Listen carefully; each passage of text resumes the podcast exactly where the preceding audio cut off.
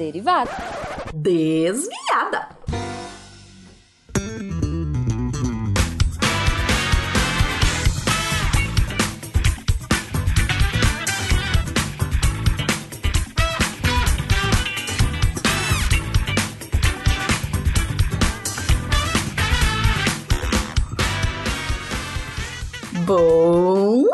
Pessoal!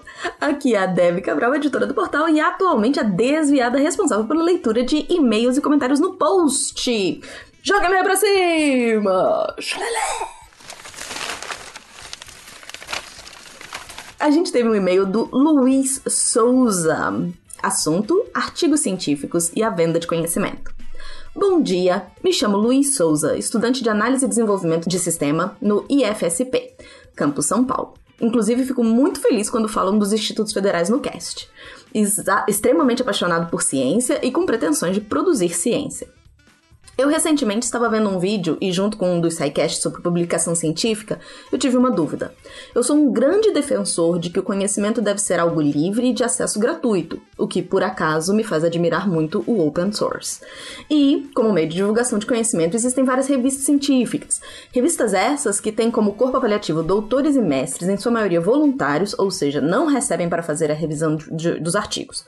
Bem, depois de todo esse processo, a publicação é feita e se torna disponível para aqueles que assinam revista, ou os pesquisadores podem optar por pagar valores absurdos para que ela seja uma publicação free, ou até a compra de um único artigo no fim de um único artigo.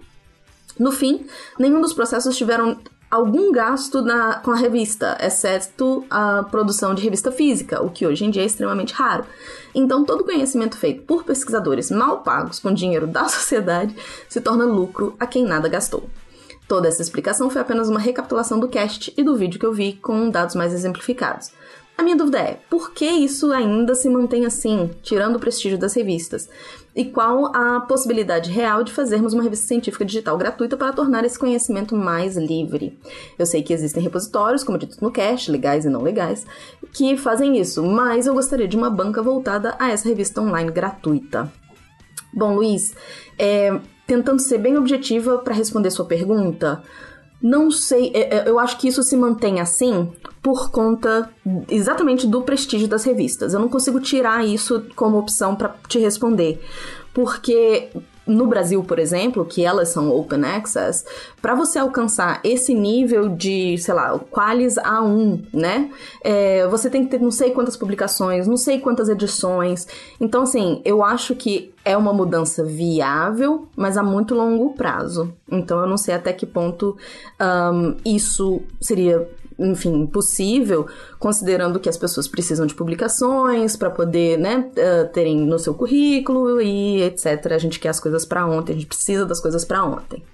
Mas, já que você tocou nesse assunto, eu queria trazer uma informação extra. Eu fiz um curso esses dias sobre publicação acadêmica e o, o palestrante falou de um uma sociedade ALCS, Authors License, blá blá blá Society, não me lembro agora. É, porque essas se você, você se inscreve nessa associação, nessa sociedade, e eles. Um, porque todos esses textos que você paga, na verdade, existem royalties para os pesquisadores. Só que poucas pessoas sabem disso. Então o que, que acontece? Você se inscreve nessa sociedade, eles resgatam esses royalties um, dos, dos, um, das publicações e depois eles te dão no final do ano uma graninha, que não vai ser muita coisa, mas ajuda. E é, ainda tem, como eles recolhem de todo mundo, ou sei lá, de várias pessoas, eu não sei agora dizer como é que funciona é, e tem gente que não não se inscreve ou não resgata, é, depois todos. Desculpa, tem gente que não resgata. É, quem não resgata. O dinheiro de quem não resgata, depois de um tempo, é também dividido entre os outros associados. Então, é, de alguma maneira, porque eu acho que falta conhecimento das pessoas sobre isso. Eu, pelo menos, nunca tinha ouvido falar. E então uh, os, os produtores de conhecimento também podem receber um dinheiro quando eles publicam nessas revistas pagas. É uma revista completamente uh, sem custo nenhum, eu acho inviável, mesmo que ela seja online, considerando que você tem que pagar pelo site, você tem que pagar pelo uh, endereço, né? Você tem que pagar por algumas coisas ainda. Nada justifica que seja uh, tão caro, tá? É isso. Espero ter contribuído aí para sua reflexão. Uh, vamos pro SciCast! Um, SciCast, de, de peixes. Murilo Jacob. Vocês falaram um pouco da morfologia dos peixes e como os peixes bentônicos são achatados disoventralmente. Mas tem um caso bem peculiar que é o do linguado. Ele é um peixe bentônico e vive no fundo, mas tem o corpo achatado lateralmente, assim como um peixe de coluna d'água. Mas como o olho esquerdo ficaria voltado para a areia, evolutivamente o olho esquerdo migrou para o lado direito da cabeça. É um peixe com dois olhos do mesmo lado. E ele coloca uma foto e é um peixe horroroso. que alguém comentou aqui de tão feio, ele é fofo. E o Werther comentou, bem lembrado, ele ainda não nada de barriga, ele nada de lado. É, Adriano Rocha comentou, que bacana falar desses fofos, mesmo não tendo um, acho bonitos os peixes.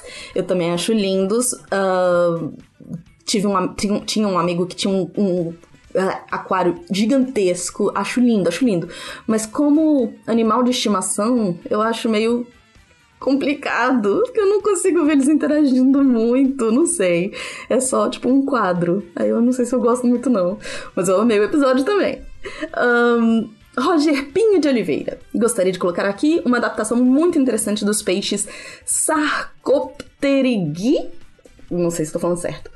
A estivação em ambiente que ambientes que apresentem uma variação drástica no nível da água, chegando a sumir quase que totalmente, algumas espécies podem se enterrar no lodo, ficando ali por vários meses. Achei muito interessante essa, essa colocação. Antônio Ricardo Santos colocou: Até mais e obrigado pelos peixes. Antônio, muito obrigado por ter lembrado disso. Meu Deus, como que ninguém falou disso no cast? Por favor, Felipe, editor lindo, coloque para a gente So long, so long, so long, and thanks for all the fish.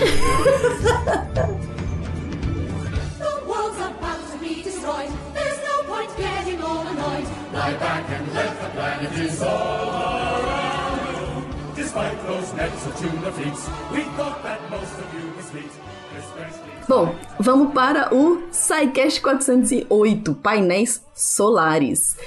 Dipluskiran, não sei como falar este uh, nome que a pessoa usa aqui, DPLS Kira. Quero um SciCast de usinas de fusão nuclear!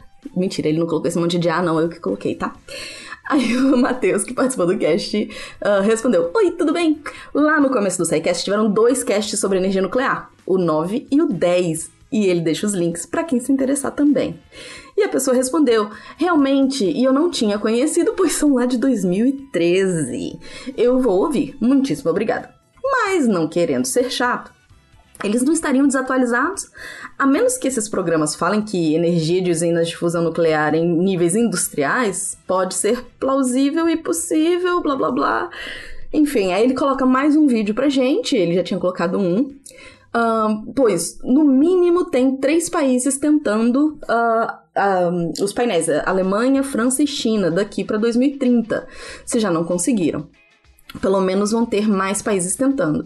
E se for realmente possível, nesse ritmo até o ano de 2040 ou 50 vão conseguir. E se conseguirmos, você sabe, a energia é praticamente infinita, barata e limpa. E ainda mais, é a mesma época da quarta revolução industrial que vocês fizeram um cast excelentíssimo sobre. Obrigado e bye! Uh, o Matheus respondeu de novo: Adorei o vídeo. E sim, você tem toda razão. Muita coisa deve ter mudado, sido descoberta. Vou conversar com o pessoal para sugerir uma atualização sobre o tema. Então, muito bom. Muito obrigado, Diplisqueira, Diplisqueira, pela ideia. E Matheus já tá passando a ideia adiante, então uh, me isemi de fazer isso. Uh, Diego de Souza. Ah, me senti muito representado como engenheiro de materiais. Falar de monocristais e tudo mais me deixa muito entusiasmado. Poderiam fazer um app com relação a ligas metálicas ou cerâmicas, passando das básicas às avançadas? Alex Martins. Caramba, vocês combinaram, é? O Pedro do canal Ciência Todo Dia postou um vídeo falando muita coisa que também foi falada nesse episódio. É, parece combinado, né? Como eu costumo dizer, as ideias estão no chão. Eu não, né? Um famoso poeta, uh, que agora eu não vou lembrar de quem que é, essa do Paralamas do Sucesso, é, que fala: as ideias estão no chão, você tropeça e acha a solução. As ideias estão aí, tá todo mundo tropeçando nelas e pegando elas ao mesmo tempo. É, que bom, é, o, o Matheus até comentou isso também, que bom que o Pedro do canal de Ciência Todo Dia fez, porque é muito difícil explicar algumas coisas usando só áudio, né? Então o fato de ter vídeo ajuda bastante. É, só voltando no comentário da, da, sugestão do Diego sobre relações de liga liga, ligas metálicas ou cerâmicas, a gente tem um especialista na área nos nossos redator, entre os nossos redatores. Ele já escreveu, inclusive, alguns textos a respeito disso. Então, acho super viável a gente fazer um cast sobre esse tema. Vou passar a ideia adiante. Vamos para Contrafactual! Contrafactual 173. E se as IAs fossem autorizadas a atender pacientes a partir de hoje? A gente ficou um tempão aí sem um, nenhum comentário nos contrafactuais, contrafactual tava sem aparecer e tal. E a gente agora tem um texto gigante comentando sobre as IAs atendendo pacientes. E eu confesso, eu gostei tanto do texto da pessoa do Eduardo Azevedo, que eu convidei ele para virar redator. Vamos ver qual vai ser a resposta. E eu vou ler para vocês o texto todo, porque achei muito interessante. Acho que é uma é quase um outro um outro contrafactual. Mentira, contrafactual não, mas é, é quase um cast. Vamos lá. Saudações alternativas! Nossa, adoro esse tema. Agora até me pergunto por que que não abordaram antes. Bem, Hoje eu sou médico ortopedista, mas já trabalhei como médico de família e também na emergência. Então, sempre me perguntei sobre essa ideia de triagem e da automatização do atendimento em saúde e até mesmo na execução das cirurgias. Gostaria de deixar bem claro que julgo ser possível que qualquer trabalho-função pode sim ser executado por uma máquina barra IA. Aliás, lembro que isso das máquinas realizarem todas as tarefas foi uma, um breve comentário da Jujuba em um cast sobre como seria distribuída a renda quando ocorresse. Quando e não se. Feita essa breve introdução, vamos ao assunto em si e se as IAs fizessem um atendimento na saúde. Aí ele dividiu por tópicos: barganha barra cultura. Acho que inicialmente temos o fato cultural e social para lidarmos. Vou usar uns exemplos mais práticos para entenderem. Quem frequenta locais como shoppings com autoatendimento de estacionamento já observou que quando há máquinas e o atendente, geralmente a fila do atendente é mais lenta, quando não maior. Isso se deve ao fato de que as pessoas estão ali para interagirem, nem sempre de forma saudável. Elas querem barganhar, entre aspas, é como eu costumo chamar isso, alguma migalha. Querem questionar o tempo, o valor, a forma de pagamento, etc. Enfim, elas sabem qual será a resposta e o resultado. Sim, sabem sim. No entanto, estão ali tentando barganhar alguma migalha para se sentirem com a razão, seja lá do que. Elas sabem que teriam economizado tempo no autoatendimento, mas foram ali para simplesmente reclamarem de algo que sequer tem nexo com o estacionamento. Às vezes estão irritadas e querem desabafar, descontando no atendente. Pobres atendentes. Quem gosta de filmes já viu essa cena em Elysium, quando Max, Matt Damon, vai ser atendido pela IA, aqui representada por um robô medonho, e ela é estritamente objetiva, dando a ele um resultado que ele não pode contestar, pois ela não é programada para isso. Aí ele coloca um link para a gente ver. Dito isso, sobre a barreira da barganha, precisamos desenvolver IAs inicialmente com essa programação. Isso é algo que julgo ser, de certo, muito custoso, pois acabaria atrasando o desenvolvimento como um todo.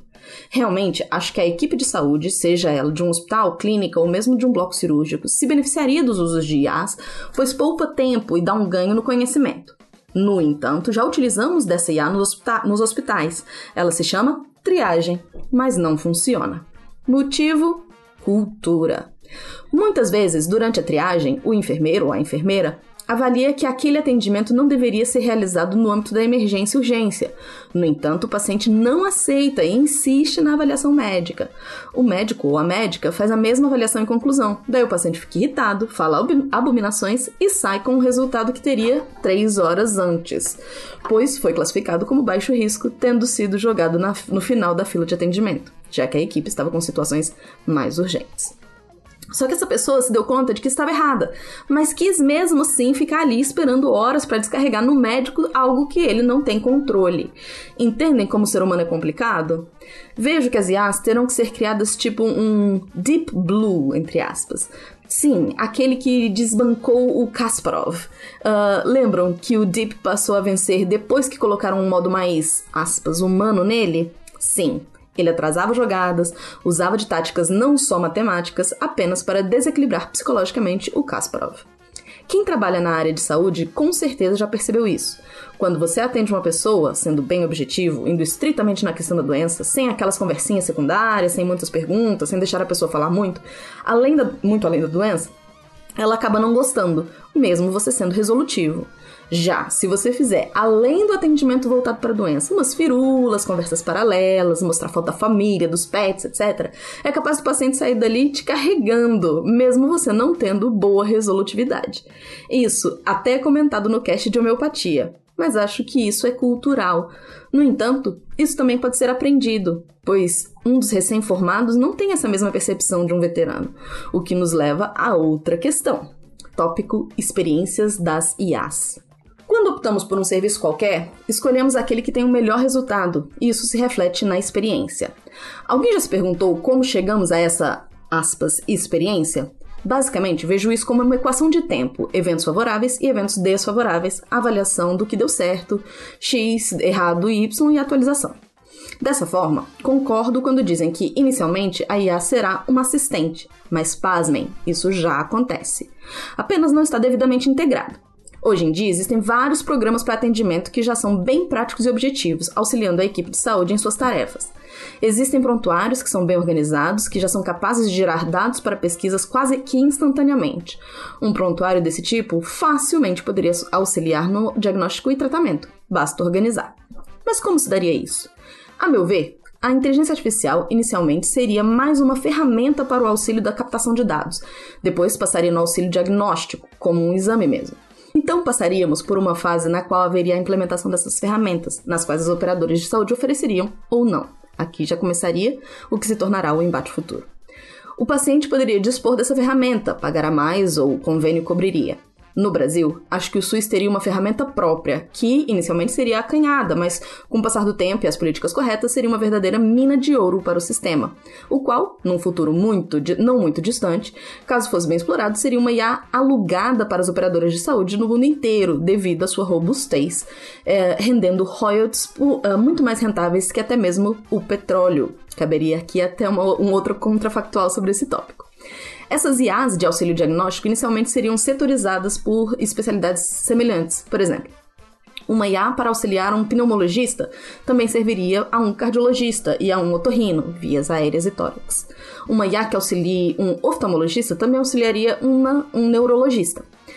Com a evolução do armazenamento e da capacidade de processamento, os desenvolvedores, agora estamos falando de big players, iriam alçar voos ainda maiores, oferecendo esses serviços com uma integração entre áreas de forma cada vez mais rápida e cada vez mais dados seriam coletados. Mas vejam que isso se daria apenas com essas ferramentas de auxílio diagnóstico. Estamos ainda na fase em que é oferecido a você uma IA diagnóstica barra tratamento. Estamos aqui em uma fase é, na qual não basta você ser médico especializado, não. Você também deve estar apto a trabalhar com essas ferramentas, alimentá-las e desenvolvê-las de tal forma que seu trabalho tenha uma melhor efetividade. Nessa fase, ainda é necessário um operador. É mais ou menos o que vemos hoje nas especialidades de radiologia e patologia estão fadadas à automatização. Como todo tipo de trabalho, não pense você que sua atividade não pode ser substituída. Apenas não existe uma pessoa que se deu ao trabalho de dissecá-la e transformá-la em códigos matemáticos. A sua hora vai chegar. Visto que hoje já existem IAs que identificam imagens muito melhor do que nós humanos, visto isso, né? Tem um spin de notícias lá no início do Ronaldo uh, que já fala sobre isso, o spin 26. Eles são com certeza os primeiros a utilizar essas ferramentas. Sim, eu acredito que já tem gente por aí utilizando isso, só não quer falar, seria um desperdício de tecnologia. O interessante seria justamente quando alguém conseguisse fazer uma IA geral que pudesse ser aplicada a uma IA de assistência à saúde. Nessa hora, veríamos um desenvolvimento dessas ferramentas jamais imaginado. Claro que os problemas viriam juntos, mas não quero falar sobre problemas ainda. Essa nova IA, e teriam vários tipos, vários desenvolvedores, seria ainda rudimentar, mas ela poderia pensar quais são as barreiras para o seu desenvolvimento, identificando suas limitações e apontando seu operador ao seu operador as suas necessidades. Vamos a um exemplo bem simples: o robô aspirador. Quem aí ainda não viu aquela imagem do robô aspirador que foi aspirar o cocô do cachorro e sujou a casa inteira? Nessa hora, lembrei bem da minha mãe me falando: o preguiçoso sempre faz o trabalho dobrado. Você, como desenvolvedor, o que faria? Colocaria mais sensores e ensinaria a nova geração. É assim que se dá a experiência do serviço.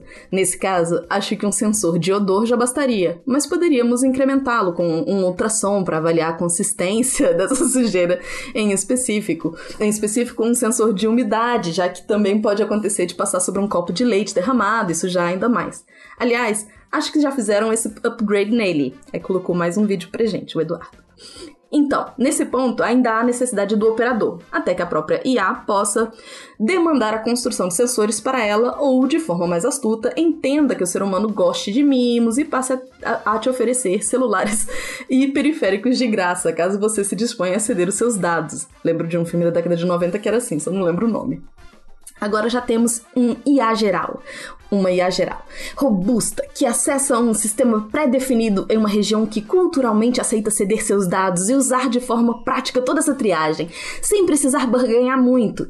A IA já aprendeu que deve aceitar o limite de mimimi de cada indivíduo, utilizando periféricos, seja na unidade de atendimento, seja no próprio usuário, que auxiliam na anamnese, avaliação, anamnese, desculpa avaliação, diagnósticos e tratamento, inclusive cirurgia e reabilitação. Vamos então dar um salto no tempo para uma IA e uma sociedade em que já, que já se conhecem há 500 anos. Pensem em Altered Carbon. Paga nós, Netflix! Uh, tudo isso quem tá falando é o Eduardo, tá, gente? Uh, você está passando pelo parque e recebe uma mensagem em seu dispositivo de integração. Seu sistema já detectou que desde ontem sua respiração e seus batimentos cardíacos estão ligeiramente diferentes, e hoje a sua taxa de sódio e potássio tiveram uma ligeira alteração, e tudo isso foi medido sem você se dar conta. Seu assistente te pergunta se você quer agendar uma avaliação remota, pois seu sistema de saúde te permite realizar isso, já que você está em sua região. Essa é a principal sacada desse negócio. Isso porque você é daqueles que gosta de ter um certo domínio sobre o que acontece à sua volta, pois a maioria das pessoas deixa tudo no automático. Você é chamado de old school. Em outra situação, acontece a mesma coisa, mas um detalhe diferente. Você está fora da sua região e esqueceu de contratar um seguro de saúde de viagem e seu dispositivo, mesmo tendo boa capacidade de armazenamento e processamento, não é capaz de resolver o problema de saúde, provavelmente detectado. Ele te pergunta se você quer se conectar à rede local e acessar as opções de IA disponíveis. Você, que está com pouco recurso, é, contrata a mais barata e descobre que ela não tem dados muito confiáveis em relação à sua população. Você está em um país totalmente diferente, por exemplo. Mas resolve encarar a probabilidade e realiza o tratamento oferecido. Por sorte, tudo sai bem, pois era só um mal-estar intestinal. Imaginemos uma situação mais brevemente. Você é um coreano e está no Congo, precisa de atendimento médico. A IA local não está preparada para você, mas para a população local e, claro, tem um certo conhecimento geral de saúde. Você que tem uma cobertura ampla de seguro de saúde viagem, não é a primeira vez que te acontece isso, solicita o acesso à sua IA de origem, resolvido o problema, sem mais percalços. Obviamente, como podem perceber, as pessoas procurarão atendimento em locais de saúde apenas quando precisarem de algum, uh, algum procedimento mais invasivo. Claro, isso em um mundo utópico em que as pessoas têm uma renda universal considerável, já que não existe mais tantos trabalhos para os seres humanos. São situações simples que podem ocorrer Uh, isso a gente imaginando um pouco apenas. Ao meu ver, será bem um misto de Altered Carbon e Elysium. Os mais abastados terão acesso ao sistema de IAs e os desprovidos serão atendidos por seres humanos, que são limitados pelo tempo e pela capacidade de aprendizado, mesmo que se, mesmo que se considerarmos incrementos neurais. Claro que vejo que inicialmente todos, todos teríamos acesso a essas e acesso a essas IAs, mas acho que acabaria sendo dessa última forma. Conforme se vê o resultado assombroso das IAs, as pessoas irão preferi-las e aí se dará essa dicotomia. Como disse, Países que conseguirem ter uma boa prática pública na área de saúde poderão se beneficiar com um sistema universal para suas populações e, consequentemente, ganhariam com isso, vendendo royalties desses dados. Imaginem um SUS ou um NHS da Inglaterra. Como eles poderiam produzir estudos científicos? Como eles poderiam fazer uma saúde preventiva, economizando no orçamento e trazendo retornos em todas as áreas? Ruim mesmo é quando a IA percebe que o problema é o ser humano em si. Bem, acho que me empolguei com o tema. Ainda tem muita ideia aqui, mas acho que já é um ponto inicial para debatermos. Espero que não tenham ficado desanimado com os possíveis desfechos. Só mais um comentário. Quando tivermos uma IA que possa substituir o professor, desde as tias da creche ao pós-doc, aí sim teremos conseguido substituir integralmente o ser humano em suas funções. Abraços a todos. Gente, Fala aí, fala aí que não foi um spin de notícia maravilhoso, um contrafactual sozinho. O Eduardo é incrível! O Eduardo é incrível! O jeito que ele escreve, super divertido. Ele precisa vir ser redator com a gente. Vamos colocar aí uma hashtag Vem Eduardo. Hashtag Vem Eduardo. Chega aqui, chega em mim. é isso, gente. Acabamos mais uma leitura de. Oh, é, não, acabamos mesmo. Acabamos mais uma leitura dos posts e entre em contato com a gente no contato arroba Aqui é a Debbie Cabral e até a próxima!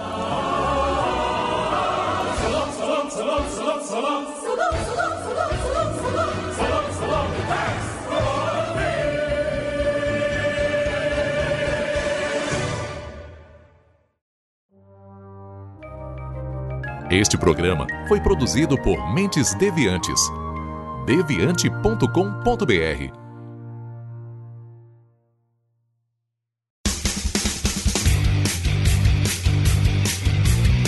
Cortes, edição de podcast.